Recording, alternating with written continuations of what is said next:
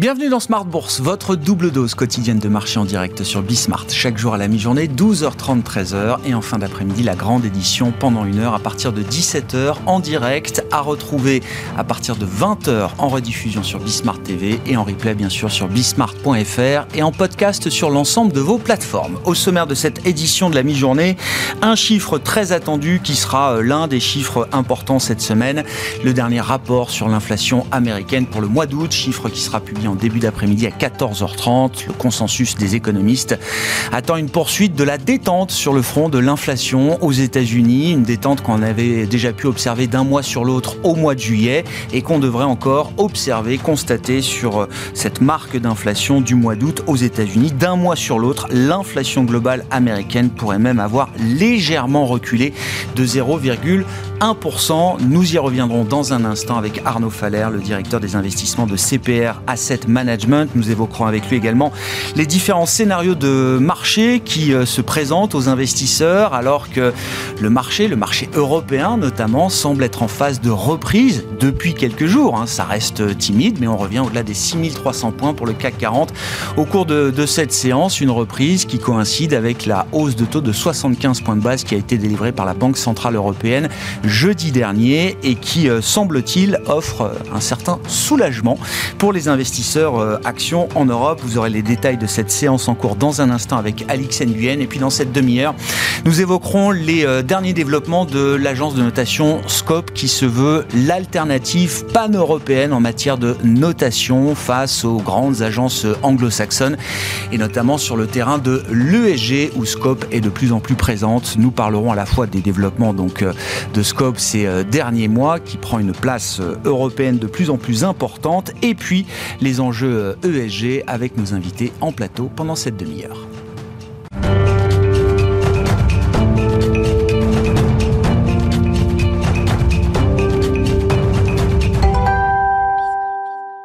Tendance, mon ami, les infos clés de marché, chaque jour à 12h30 en direct avec vous, Alix Nguyen. Et le mouvement se poursuit euh, sans euh, enthousiasme délirant, mais euh, le CAC 40 est en hausse à mi-séance. Oui, une hausse timide à l'approche de la publication des chiffres de l'inflation aux États-Unis. Le marché espère que les chiffres confirmeront le ralentissement constaté en juillet et inciteront de ce fait la Fed à lever le pied. Pour rappel, le CAC terminé hier en nette hausse, soit sa cinquième séance consécutive dans le vert, grâce à la remontée de l'euro face au dollar, mais aussi du fait de la baisse des prix du gaz. Et puis en Allemagne, on notera que la hausse des prix à la consommation, l'indice d'inflation, a été Oui, sur un an, en août, l'inflation ressort à 8,8% sous l'effet de la flambée des tarifs des produits énergétiques et alimentaires. Et puis, toujours en Allemagne, l'indice ZOO sombre un peu plus en septembre. L'indice de confiance s'établit à moins 61,9 points contre 5, moins 55,3 le mois précédent. Et puis du côté des valeurs qui font l'actualité, euh, Alix, une grosse opération est à venir pour Schneider Electric. C'est une info euh, Sky News. Schneider Electric serait proche d'un accord euh, pour faire l'acquisition de 40% environ du capital qu'il ne détient pas encore dans sa filiale britannique Aveva. Pour finaliser ce rachat, l'industriel français devrait débourser un peu plus de 4 milliards d'euros. Et puis on notera également que c'est un, jour de recomposition de certains indices chez Euronext. Pas de changement au sein du CAC 40 traditionnel, mais Téléperformance rejoint l'indice CAC 40 ESG. Exactement, à compter euh, du 16 septembre 2022, après euh, la clôture des marchés, une distinction qui met en exergue l'engagement fort de Téléperformance, entre autres signataire du pacte mondial des Nations Unies depuis 2011, euh, sans compter que l'Institut Great Place to Work a certifié cette année employeur de premier les opérations du groupe dans 64 pays, euh, ce qui représente 97% des collaborateurs de téléperformance dans le monde. Tendance, mon ami, deux fois par jour, les infos clés de marché à 12h30 et 17h avec Alix Nguyen en direct dans Smart Bourse sur Bismart.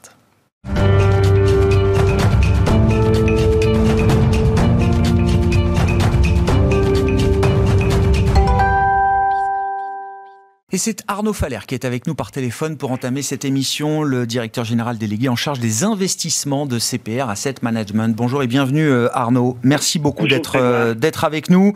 Euh, tout tourne toujours et encore autour de l'inflation, y compris du côté des banques centrales. On pensait quand même que les préoccupations vis-à-vis de la croissance allaient remonter un petit peu dans l'analyse que font les banquiers centraux de la situation aujourd'hui. Ça n'est sans doute pas encore le cas, Arnaud. Oui, on voit bien qu'effectivement tout tourne autour de l'inflation. D'abord, c'est un enjeu mondial. Hein. Donc, euh, évidemment, les pays développés pour les chefs, mais aussi les pays émergents. Euh, parce que pourquoi? Parce que ça joue évidemment sur euh, tous les acteurs économiques. La, la, demande des consommateurs, on voit bien qu'elle est handicapée. C'est d'ailleurs le sujet de préoccupation numéro un.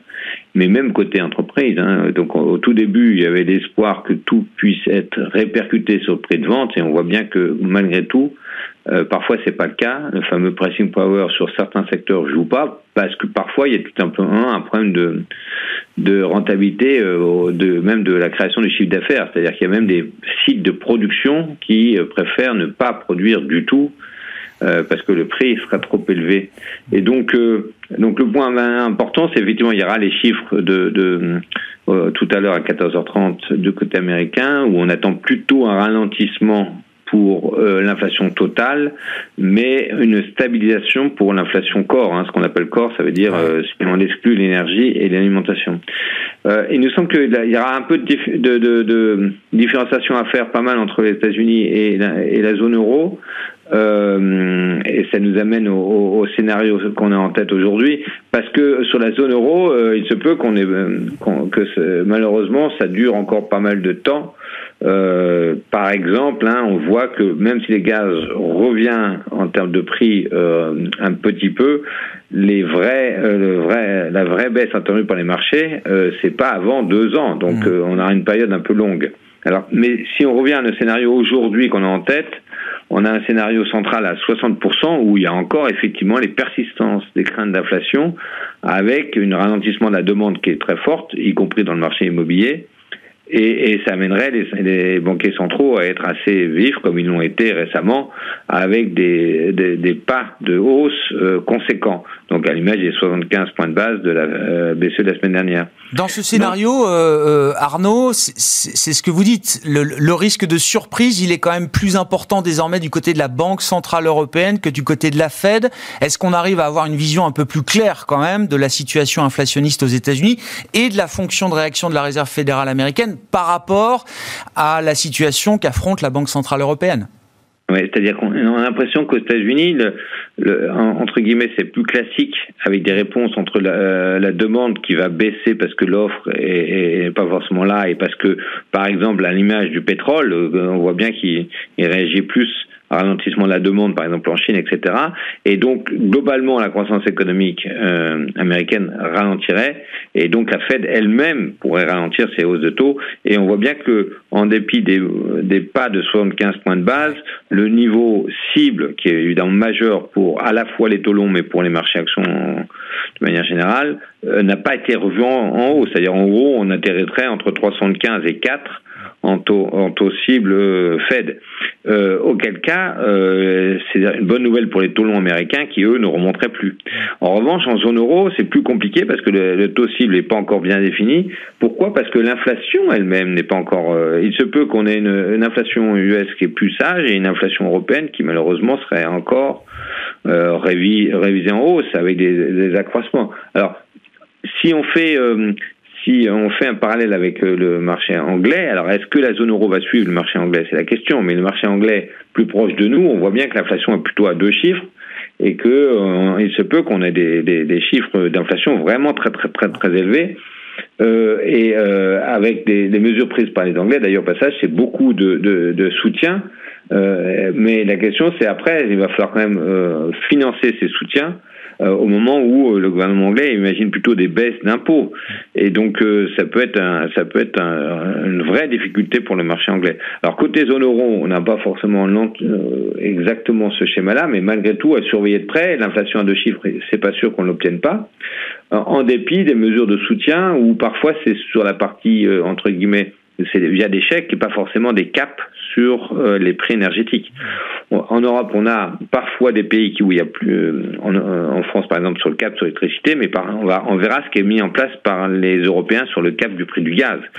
Mais tant qu'il n'est pas mis en place, on a un peu d'inquiétude euh, à avoir et effectivement d'où je pense, une grande distinction à faire entre la zone euro et euh, les US, euh, où c'est plus classique entre, guillemets côté américain, avec euh, encore une fois des offres de demande classiques. En Europe, on a préféré, à juste titre certes, mais on a préféré remplir les, les, les cuves de gaz, quel que soit le prix. Et donc, donc on arrive à des, au pied de l'hiver avec des stocks importants, mais au prix de, de prix stratosphériques. Hmm. D'où nous notre écart entre les US et l'euro. Euh, malgré tout, on a un scénario alternatif, donc euh, minoritaire en proba, mais 40% euh, quand même, 40% de probabilité, où là, on aurait une inflation sous contrôle, c'est-à-dire qu'aux US, une détente de, l'inflation et en Europe, une stabilisation. Mmh. Et ça, ça permettrait au taux long américain de rebaisser un peu, au taux long européen de se stabiliser, mais surtout donc aux, bourses de, regagner un peu de terrain perdu. Mmh. Euh, ça, ça, ça, correspond à l'idée du soft landing américain, par exemple, euh, Arnaud. Exactement, exactement, avec encore une fois, qui est plutôt bien, qui, qui, arriverait au moment où le marché du travail aux États-Unis euh, se comporte plutôt bien. Il y a toujours, encore une fois, il n'y a pas trop de destruction d'emplois. Il y a eu dans certaines certaines sociétés qui ont annoncé des licenciements, mais en masse, ça reste totalement en faveur de la, de la demande. Et donc, on aurait effectivement le fait que les taux longs se stabiliseraient serait aussi un beau soutien pour les valeurs de croissance américaines. Qu'est-ce qu'on peut attendre de la Chine dans le paysage euh, global aujourd'hui, euh, Arnaud? Est-ce qu'il y a l'idée que ça peut être quand même un pôle un peu contracyclique qui viendrait euh, amortir le choc européen, par exemple? Ou est-ce que c'est un espoir sur lequel il ne faut pas trop s'appuyer aujourd'hui? Ben, On serait aussi prudent sur la Chine aujourd'hui que pourquoi? Parce que donc on est évidemment d'abord l'immobilier risque de peser encore longtemps. L'immobilier c'est malheureusement des phénomènes inertes, ça prend du temps. C'est plutôt en, en, semestre ou année plutôt qu'en mois. Et euh, l'autre chose, c'est qu'évidemment la politique zéro Covid a pesé sur la consommation et pèse encore. On n'en est, c'est toujours pas sorti de, de, de cette de cette difficulté là. Et donc on voit une faiblesse de la demande mmh. euh, qui va perdurer et euh, les mesures de soutien sont pour l'instant assez faibles, on a l'impression, et donc euh, on serait assez prudent sur la Chine pour les pour les prochains trimestres, et ça pourrait effectivement ne pas être constitué un soutien à l'ensemble de la zone euro, même pour les exportateurs de la zone euro. Mmh. C'est des conséquences dans les portefeuilles, c'est donc qu'effectivement on est une grande prudence sur les actifs risqués aujourd'hui. Certes, on tient compte effectivement des mouvements de marché, de, de mais qu'on assume plutôt à des on appelle des, des rallyes de bear market. Hein, Sous-entendu, ça arrive dans les périodes de, de, contraction des, des, bourses que de temps en temps il y a des rebonds, mais qui sont pas forcément durables. Ce qu'on a mis en place dans les portefeuilles, c'est euh, du fait que de la volatilité est relativement faible malgré tout. Euh, et ben on a mis un des stratégies optionnelles qui permettent de contribuer eh à, de participer un petit peu à la eh hausse, mais on a en tête qu'elle elle ne sera pas durable à ce stade il faut lever les hypothèques de crise énergétique. Et le problème, c'est que la crise énergétique en Europe, elle va durer, comme j'évoquais tout à l'heure, et que certes, un message d'espoir quand même malgré tout sur la zone euro, c'est que euh, au bout de, de, ces deux ans, euh, de, on, on, devrait s'en sortir plus fort, notamment évidemment sur l'ensemble de la. Euh, on, saura exactement ce que c'est que la sobriété, euh, que ce soit les ménages, les entreprises, mmh. etc. On aura, on va accélérer à la fois les, tout, tout, tout le segment efficience énergétique, euh, et ça sera très utile évidemment pour la lutte contre le réchauffement climatique, mais de manière générale, il y aura des investissements durables pour euh, évidemment euh, ne plus dépendre euh, du, du, gaz russe. Donc à long terme, on sera mieux, mais il y a une période un peu compliquée à traverser, euh, cette période de transition énergétique qui est finalement sur une période plus courte que ce qu'on imaginait euh, avant qu'il y ait l'invasion russe en Ukraine. Dans deux ans, euh, l'Europe sera sobre, euh, efficiente et souveraine sur le plan énergétique, Arnaud Exactement. Ah mais en attendant, il faut s'organiser pour, mais, mais ça va. Voilà. C'est un horizon qu'il faut avoir en tête quand même. Deux ans, c'est long, mais c'est pas si loin que ça non plus. Exactement. Merci beaucoup, Arnaud. Merci, pour votre éclairage sur cette euh, situation de marché qui reste quand même compliquée dans l'intervalle. En attendant d'avoir une Europe euh, sobre, efficiente et euh, souveraine sur le plan énergétique, il y a quand même un intervalle à gérer qui pourra être compliqué. Arnaud Faller, directeur général délégué en charge des investissements de CPR Asset Management. Thank you.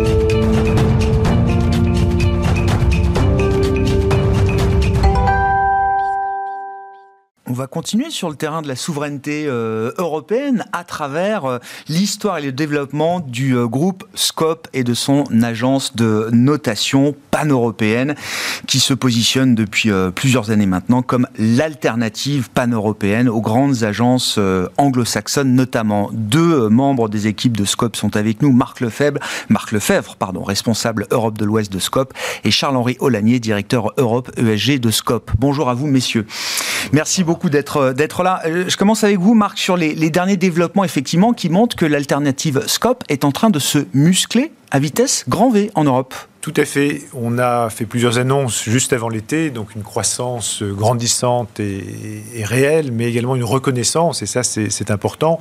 À titre illustratif, hein, nos parts de marché sont euh, grandissantes, là aussi. On est deuxième sur la partie souverain, par exemple, devant, Fitch et Moody's. Sur la partie corporate, donc la notation de société, nous sommes troisième devant Fitch. Tout ça pour l'Europe. Donc c'est quelque chose qui est euh, important. Oui, c'est plus euh, qu'une alternative là euh, désormais sur ce plan-là, dans ces dimensions-là que vous évoquez. On est à plus d'un tiers de part de marché sur la partie corporate, donc ça, ça devient effectivement conséquent. autre très bonne nouvelle, la Commission européenne nous a mandaté publiquement pour la notation de l'ensemble de hmm. ces opérations.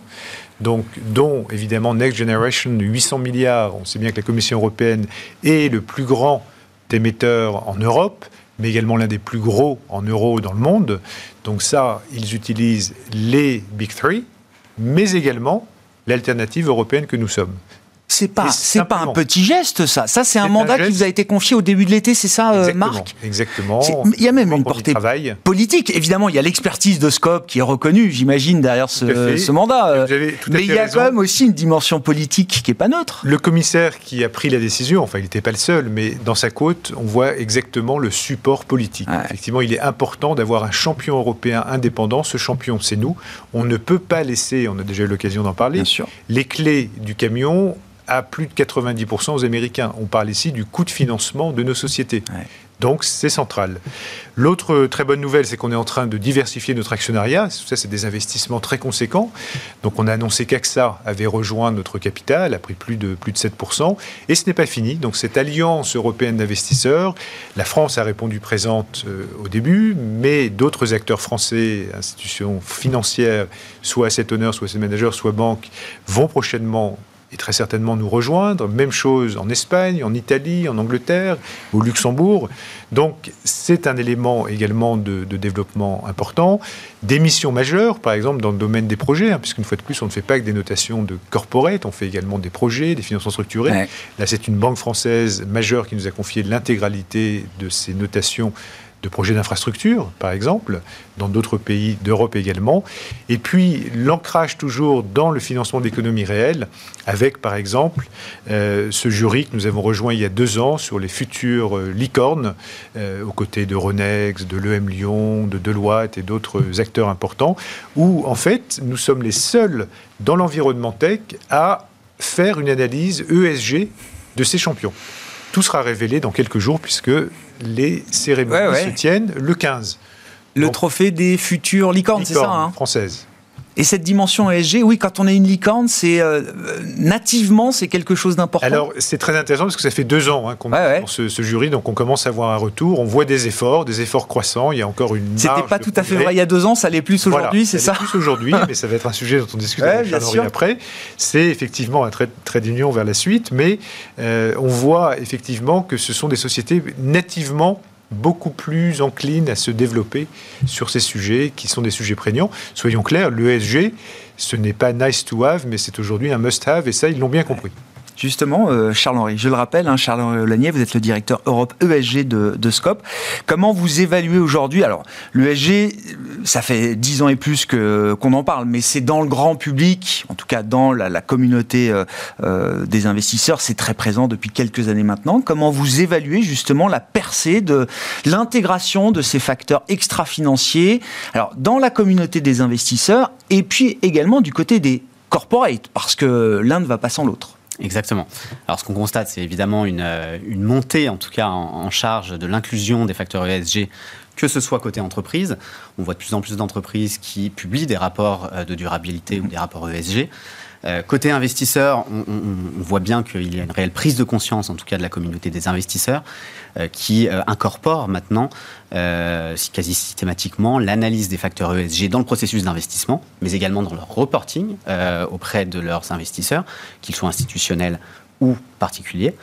Euh, et enfin, par exemple, si on prend l'agence de, notation Scope Ratings, euh, nous aussi, nous ne sommes pas exempts et nous incorporons euh, de plus en plus en fait l'analyse des critères ESG, par exemple dans la notation de crédit, puisque les facteurs ESG ont un impact sur la solvabilité d'une entreprise ou la qualité de crédit d'une entreprise qu'on analyse dans nos notations de crédit. Hmm.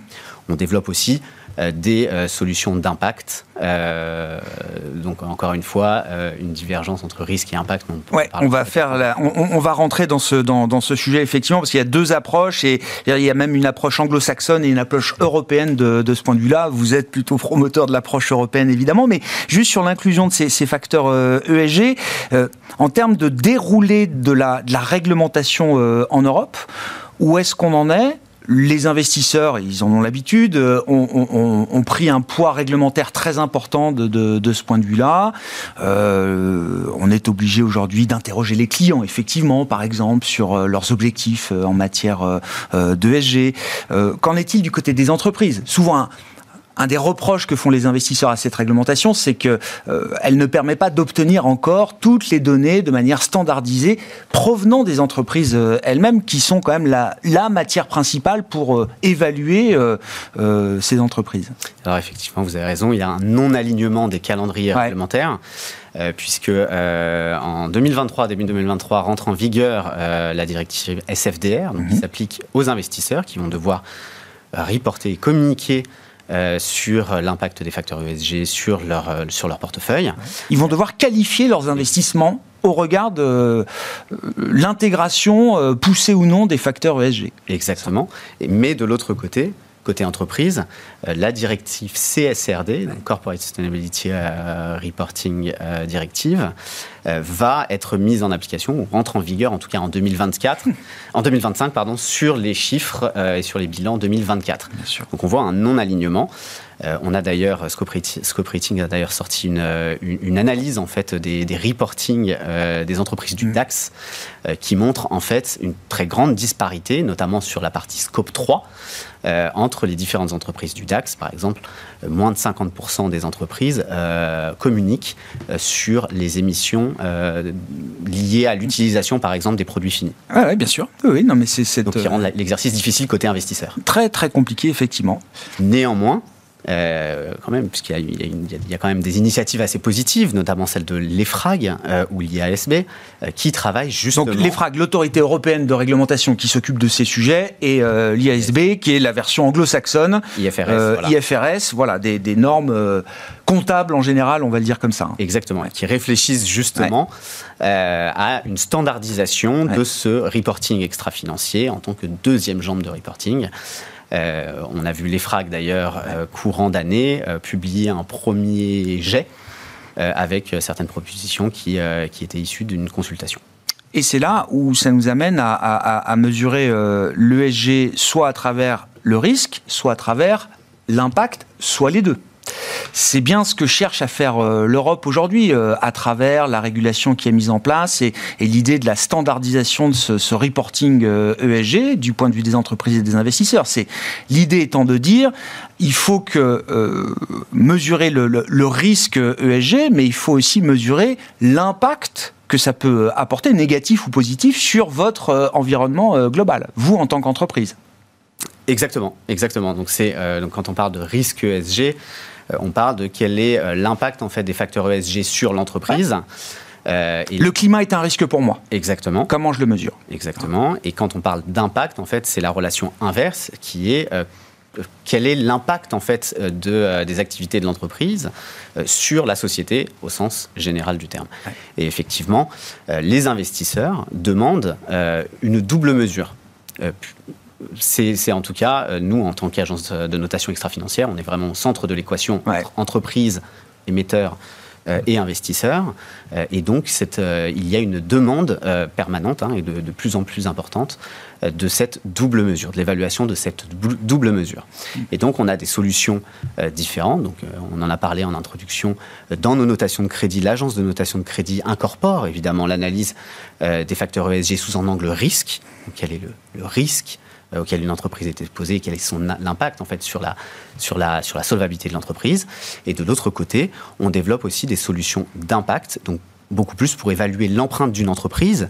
Mais on ne s'arrête pas à l'analyse simplement de l'entreprise au sein de ses murs, mais on va prendre véritablement en considération euh, l'empreinte aussi de sa supply chain, de sa chaîne d'approvisionnement, euh, puisqu'on veut éviter des pratiques euh, du type externalisation des activités sales dans la supply chain. Hmm. et chez Scope, on, fait un exercice aussi qui est très intéressant de monétisation de cet impact, c'est-à-dire qu'on arrive à calculer en fait le coût d'externalité par euro de revenus générés. Donc, on dresse, si vous voulez, la facture ah euh, d'une entreprise en incluant sa supply chain. Il y a l'idée, c'est un sujet de discussion euh, en ce moment et qui sera sans doute même peut-être porté à un moment au plus haut niveau des chefs d'État et de gouvernement. Il y a l'idée que les anglo-saxons n'accepteront pas cette euh, manière de, comptabiliser à la fois le risque et l'impact, parce que l'impact peut être positif, il peut être aussi négatif.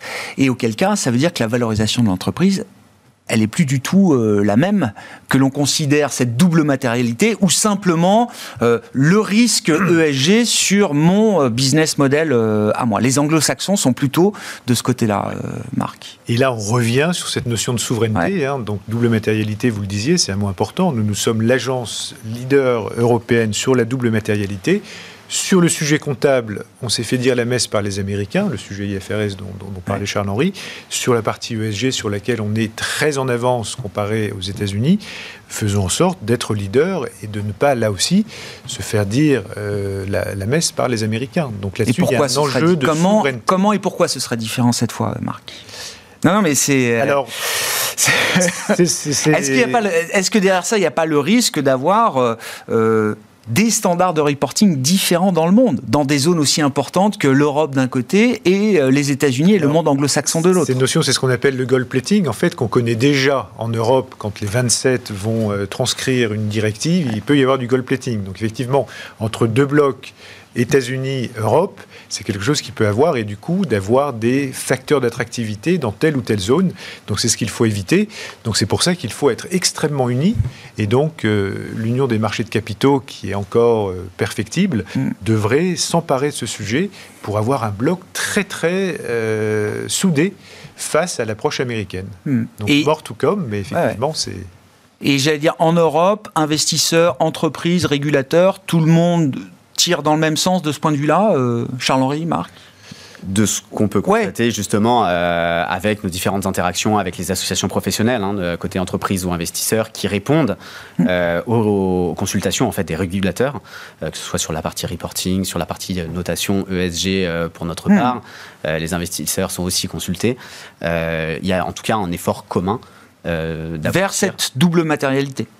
C'est ce qu'on constate euh, aujourd'hui. En tant qu'acteur ah. euh, européen leader, on a l'oreille, et ça c'est important, de la Commission européenne avec qui on discute encore cette semaine, euh, toutes les équipes de la DG FISMA.